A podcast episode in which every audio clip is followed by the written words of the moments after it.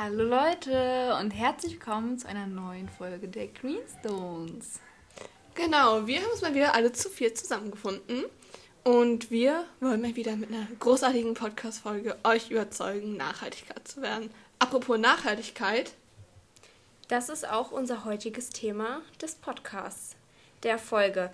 Und zwar gehen wir so ein bisschen auf Fairtrade ein und wir haben auch noch ein interessantes Interview für euch, dazu später mehr.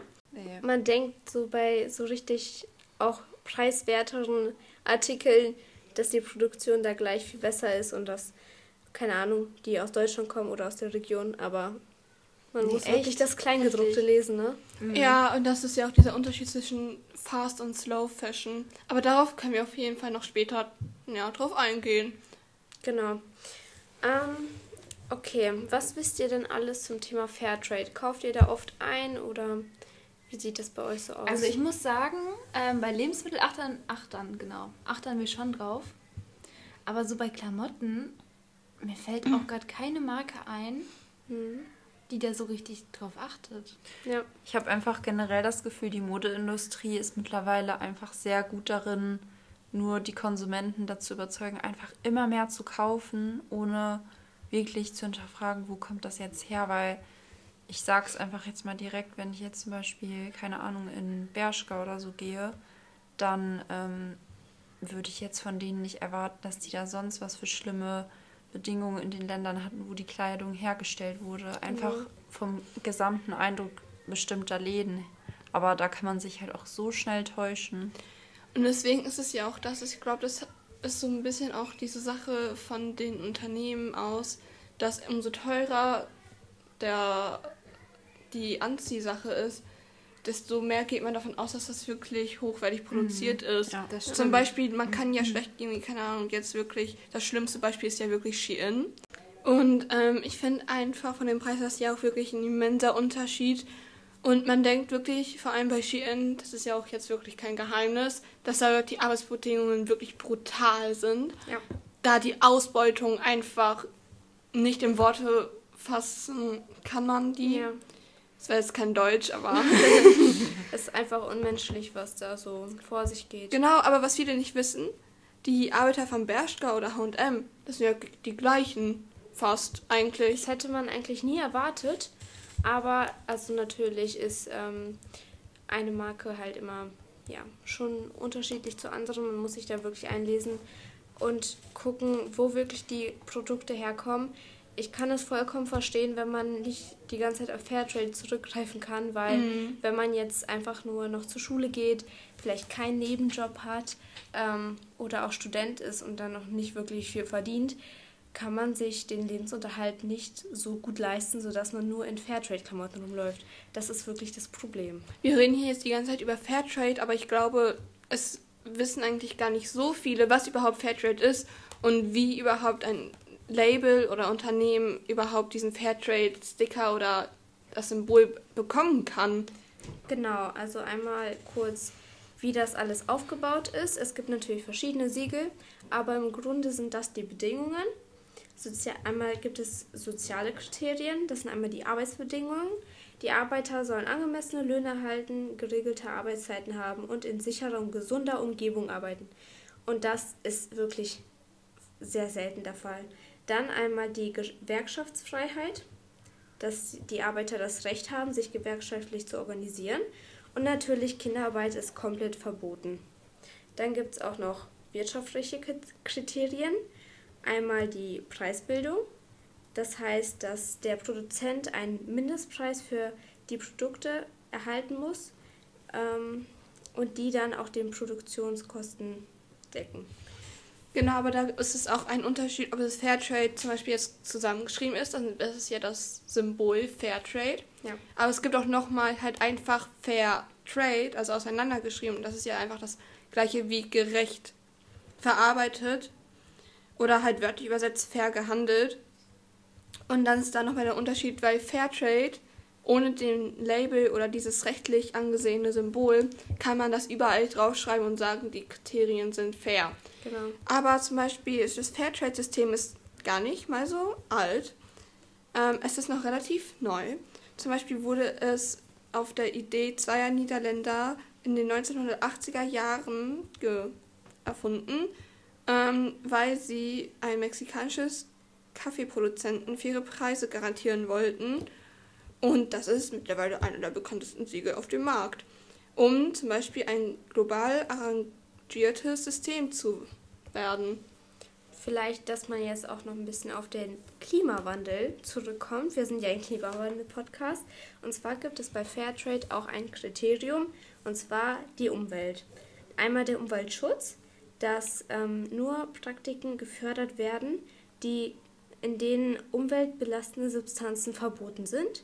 Und natürlich die Ressourcennutzung. Die Produzenten sollen ihre Ressourcen nachhaltig nutzen und ihre Umweltauswirkungen minimieren. Darauf soll geachtet werden, aber wie ihr auch später noch erfahr erfahren wird, ist es nicht immer der Fall, dass wirklich hinter einem Fairtrade-Siegel das alles auch steckt. Mhm. Was ich auch gerade nochmal gefunden habe, ich bin jetzt hier echt einige ähm, Modemarken durchgegangen, die auf einer Website steht, die halt für Fairtrade ähm, ausgezeichnet ist. Und man muss schon sagen, das Herstellungsland sagt nicht unbedingt darüber aus, ob die Dinge Fairtrade sind. Also ich bin jetzt wirklich hier viele Modemarken durchgegangen und das ist steht auch fast überall China, Türkei und so mit drauf. Ne? Also nicht direkt, weil ein Kleidungsstück in Deutschland hergestellt wurde, ist es nicht direkt Fairtrade oder auch andersrum halt. Ne? Vor allem sind auch äh, die Kontrollen von diesen Fairtrade sehr wichtig, damit die überhaupt das Symbol behalten können. Beispielsweise gibt es da unterschiedliche Verbände. In Deutschland ist es vor allem der Transfer e.V. Und das ist vor allem der Rückgrat des Siegels. Und der besteht aus 30 Mitgliedsorganisationen aus verschiedenen Gesellschaftsbereichen. Ähm, dort werden die vor allem die Lizenzverträge mit den Partnern ausgewertet, ob die auch den Kriterien entsprechen. Zum Beispiel aber international gibt es dann noch die Fairtrade Labeling Organization International, kurz FLO. Und das ist dann halt für, das, für die Siegelorganisation halt wieder Transfer e.V., halt nur international. Ja, wir haben jetzt ja auf jeden Fall schon viel über Fairtrade geredet, ähm, aber dazu gehört natürlich auch der Bereich Fast Fashion. Und ähm, ich kann euch ja einfach mal, bevor wir da überhaupt mal drüber diskutieren, das System erklären. Es ist ziemlich einfach und zwar wegschmeißen, immer schneller, immer billiger. Das heißt, die Erwartungen vom Konsumenten, also ihr als Käufer, die gehen dann halt auch einfach immer höher. Man kauft beispielsweise ein Pullover für 20 Euro, aber erwartet dann halt von der Qualität sehr viel, die dann meistens nicht wirklich gut ist, schmeißt den weg und will es dann halt einfach noch billiger haben. Ähm, was man halt bei Fast Fashion wirklich beachten muss, sind die Folgen für die Menschen. Also wir haben eben ja schon über Shein geredet. Das zählt natürlich auf jeden Fall dazu. Ähm, ein Großteil der beliebtesten Modeketten hier in Deutschland werden wahrscheinlich auch Fast Fashion unterstützen. Das könnt ihr relativ einfach überprüfen, indem ihr auch einfach mal guckt, wo eure Kleidung herkommt. Und ich schätze einfach, ein Großteil kommt einfach nicht aus Deutschland oder ja. aus der näheren Umgebung Europa oder so. Man muss dazu kurz sagen, ähm, nur weil ein Kleidungsstück nicht in Deutschland hergestellt wird, heißt es nicht sofort, dass es nicht Fairtrade ist. Nur sind meistens genau diese ähm, ja, anderen Ausländer ähm, einfach billiger. Die Produktion ist da oft billiger, zum Beispiel ähm, in China oder Türkei, weil man da besser Geld verdienen kann. Die Produktion ist billiger und man kann es ähm, ein bisschen teurer verkaufen. Deswegen ist es auch schwer, überhaupt Kleidung aus Deutschland zu finden, weil einfach die Produktion hier nicht wirklich groß ist. Genau. Was ich halt auch eben so meinte bei Armed Angels, ich hoffe, ich habe es richtig ausgesprochen, sind die Herstellungsländer halt auch China, Portugal und Türkei. Aber es ist halt trotzdem eine Marke, die darauf achtet, ähm, wie es halt mit den Stoffen und so weitergeht. Ja, ja, zum Beispiel jetzt als Gegensatz zur Fast Fashion gibt es ja auch noch die Slow Fashion. Und das Ziel der Slow Fashion ist es auf jeden Fall halt Kleidungsstücke zu entwerfen, die keine Zeit kennen, also die man ganz Zeit tragen kann. Aber dadurch sind sie natürlich auch preiswerter. Zum Beispiel ist es ja auch oft, dass bei der Slow Fashion eher minimalistische Kleidungsstücke entworfen werden, die halt nicht den Trends entsprechen, sondern eher einfach und basic sind. aber dafür halt preiswerter. Genau, so wir haben jetzt ja gerade schon drüber gesprochen, ähm, wie das halt auch einfach mit den Preisen aussieht und so, meinte Maria gerade. Ähm, was man jetzt halt bei Fast Fashion einfach noch beachten muss, es ist halt nicht nur der Aspekt, dass da ähm, super, super häufig einfach nur Menschen auf brutale Weise ausgebeutet werden, sondern es ist halt auch ein Fakt, dass Fast Fashion den Klimawandel anheizt, da einfach dieses gesamte Konzept riesige Mengen an Treibhausgasen verursacht, besonders halt die Herstellung dieser Textilien, aber auch das Waschen und Trocknen der Kleidung ist halt super energieaufwendig. Und mal ein Rückbezug zu unserer letzten Folge. Dafür werden vor allem Energien wie Erdöl und Kohle verwendet. Das heißt, das ist dann wieder, das geht halt wieder in diese Kette rein. Alles basiert wieder auf, beziehungsweise sehr, sehr viel auf Erdöl und das ist halt einfach für die Umwelt super schädlich. Es verbraucht auch einfach viel zu viel Wasser. Ich habe hier beispielsweise mal ein Beispiel. Ähm, das ist hier eine Seite, die heißt Exit Fast Fashion. Die können wir vielleicht mal verlinken. Ähm, ein T-Shirt allein benötigt 2700 Liter Wasser. Oh, krass. Das ist halt, das ist ein T-Shirt, das ist wirklich, wirklich krass. Und der Bedarf an Wasser steigt ja immer weiter an mit den wachsenden Kleidungsmengen, ne? Ja, jetzt gehen wir mal ein bisschen rüber zu Lebensmitteln. Und zwar sind da Siegel auch sehr wichtig. Wahrscheinlich achten die meisten von euch, wenn sie auf Fairtrade oder bestimmte Siegel achten, wahrscheinlich eher bei Lebensmitteln darauf. Ähm, da gibt es auch verschiedene Siegel.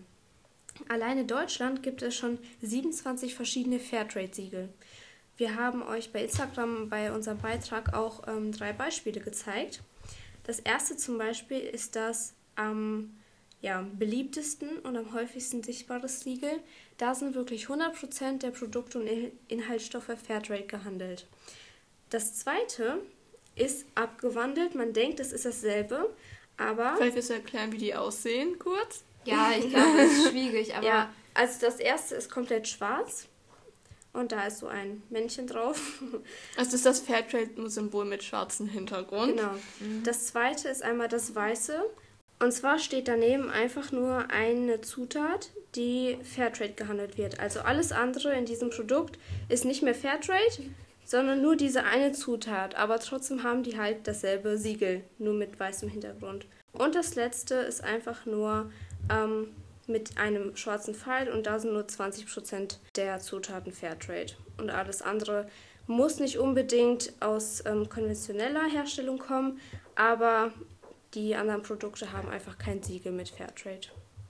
Aber Naomi, wie ist das eigentlich so bei dir? So achtest du irgendwie beim Einkaufen darauf, dass das irgendwie Fairtrade ist, die Produkte?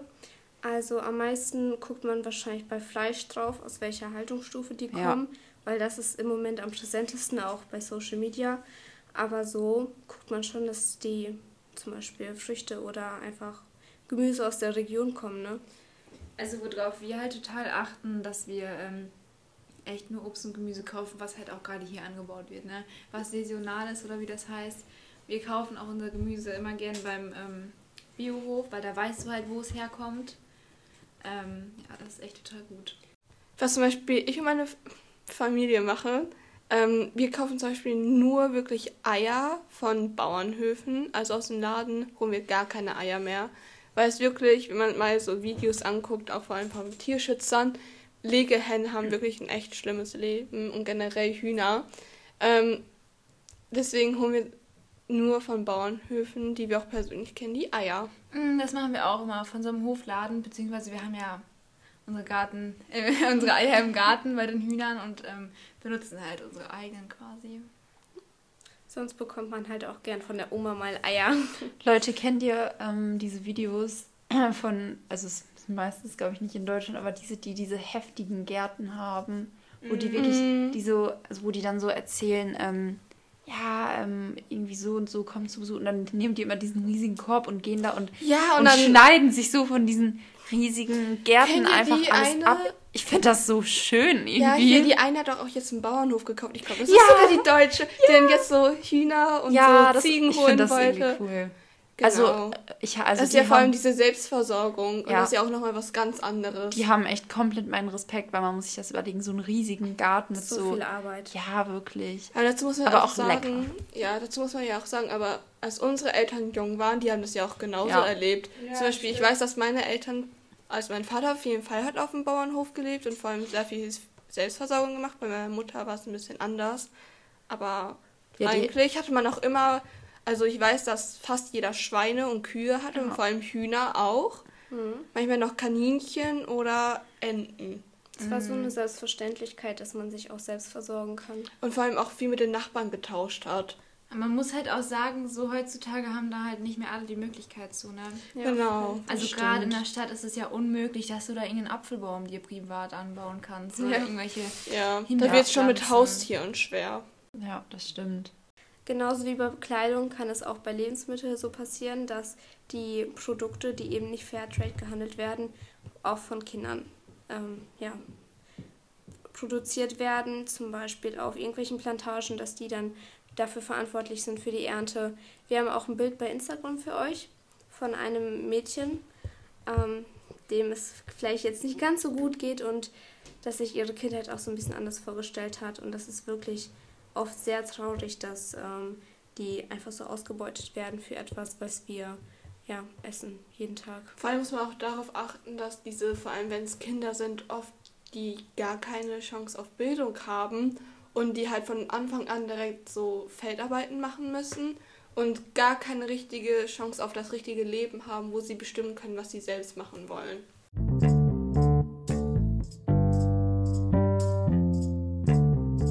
Als nächstes haben wir auf jeden Fall unser Interview, was wir mit jemandem aus der Schülerfirma geführt haben. Vorab will jemand vielleicht kurz erklären, was die Schülerfirma ist.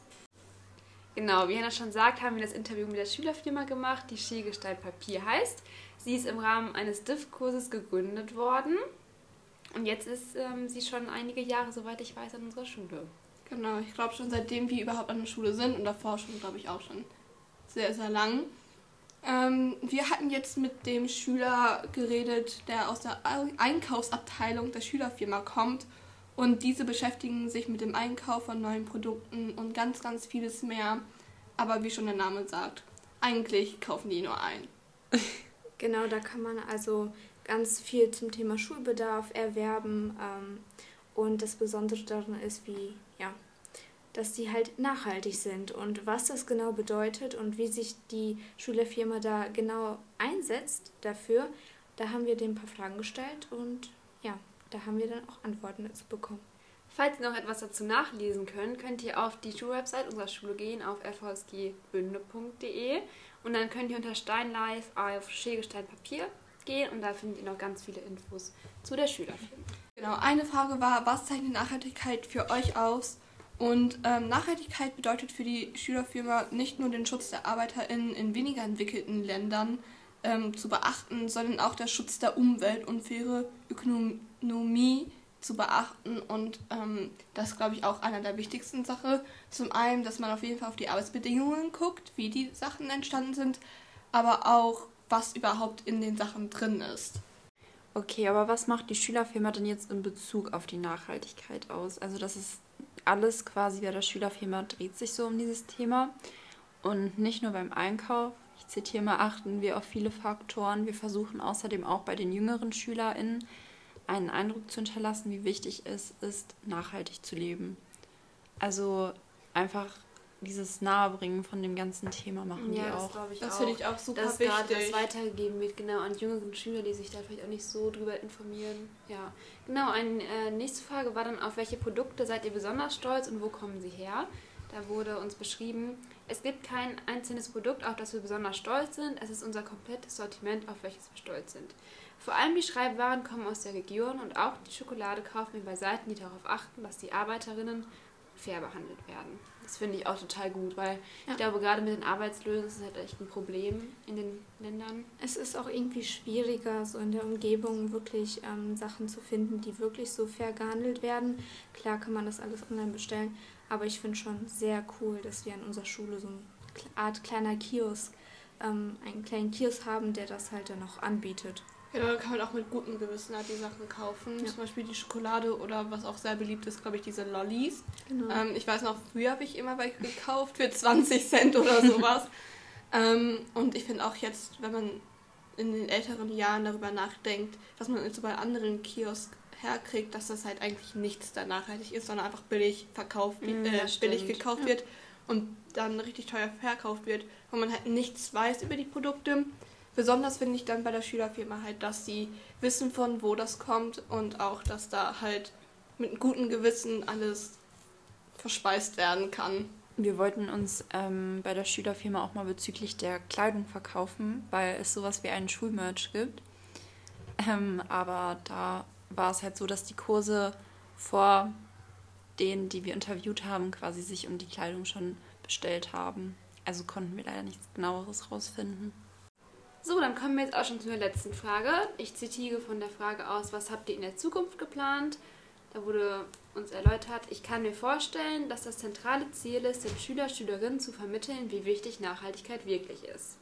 Außerdem hatten wir in der Vergangenheit schon eine Aktion, bei der Schüler und Schülerinnen von einem Gymnasium aus Riedberg zu uns gekommen sind, um sich unsere Schülerfirma anzuschauen. Sie haben das Ziel, eine eigene Schülergenossenschaft zu gründen und aus diesem Grund könnte ich mir als Ziel auch vorstellen, den Grundgedanken unserer Schülerfirma auch an andere Schulen zu verbreiten und auch an anderen Schulen den Schülern und Schülerinnen zu vermitteln, wie wichtig Nachhaltigkeit ist.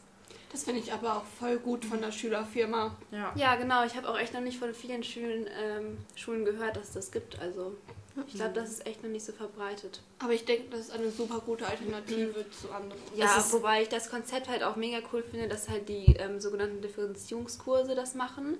Das heißt, du kannst dich da ja schon auch quasi, kannst überlegen, ja, hat ja viel mit Marketing zu tun, hat viel was mit Verwaltung und so zu tun, kannst du das ja wählen. Und genau. das ist ja total gut, wenn du dich dafür interessierst. Ich glaube, da gibt es echt nicht äh, oft die Möglichkeit zu. Ja, aber generell, unsere Schule bietet ja auch unterschiedliche Diskurse an, aber genau weil es halt so viel schon eigentlich auf die Zukunft vorbereitet, finde ich die Schülerfirma echt, echt gut, dass mal einen Einblick überhaupt in so eine Gewerkschaft zu bekommen, weil einfach so bekommst du nicht, wie es so auch hinter den Kulissen ist. Wir wissen zum Beispiel selbst ja nicht, wie es hinter den Kulissen ist. Deswegen finde ich halt super spannend, da mal auch ein genau. bisschen mehr ja, so Sachen herauszufinden. Mhm.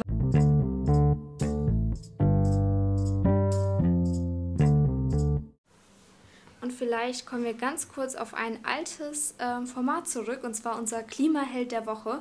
Und da, keine große Überraschung, ist natürlich die Schülerfirma. Wir haben so viel über sie gelernt und ich finde, die haben das echt verdient, diesen Titel ja, tragen zu können. Mhm. Ja.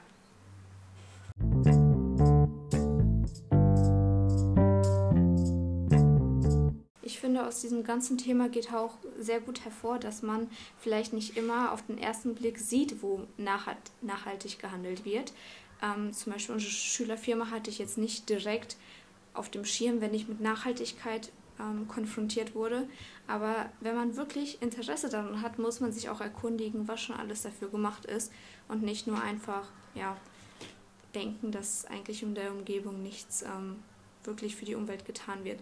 Also wenn Interesse da ist, dann immer informieren, weil an jeder Ecke gibt es irgendwas, was schon Gutes getan wird für die Umwelt. Genau, wie du schon sagst, ich finde auch super vieles ist nachhaltig obwohl man nicht weiß, ob es nachhaltig ist. Genau. Also, dass du objektiv mhm. betrachtest, mhm. überhaupt nicht weißt, ist das nachhaltig oder nicht. Und wenn du dich dann wirklich damit beschäftigst, findest du so viele Alternativen auch raus.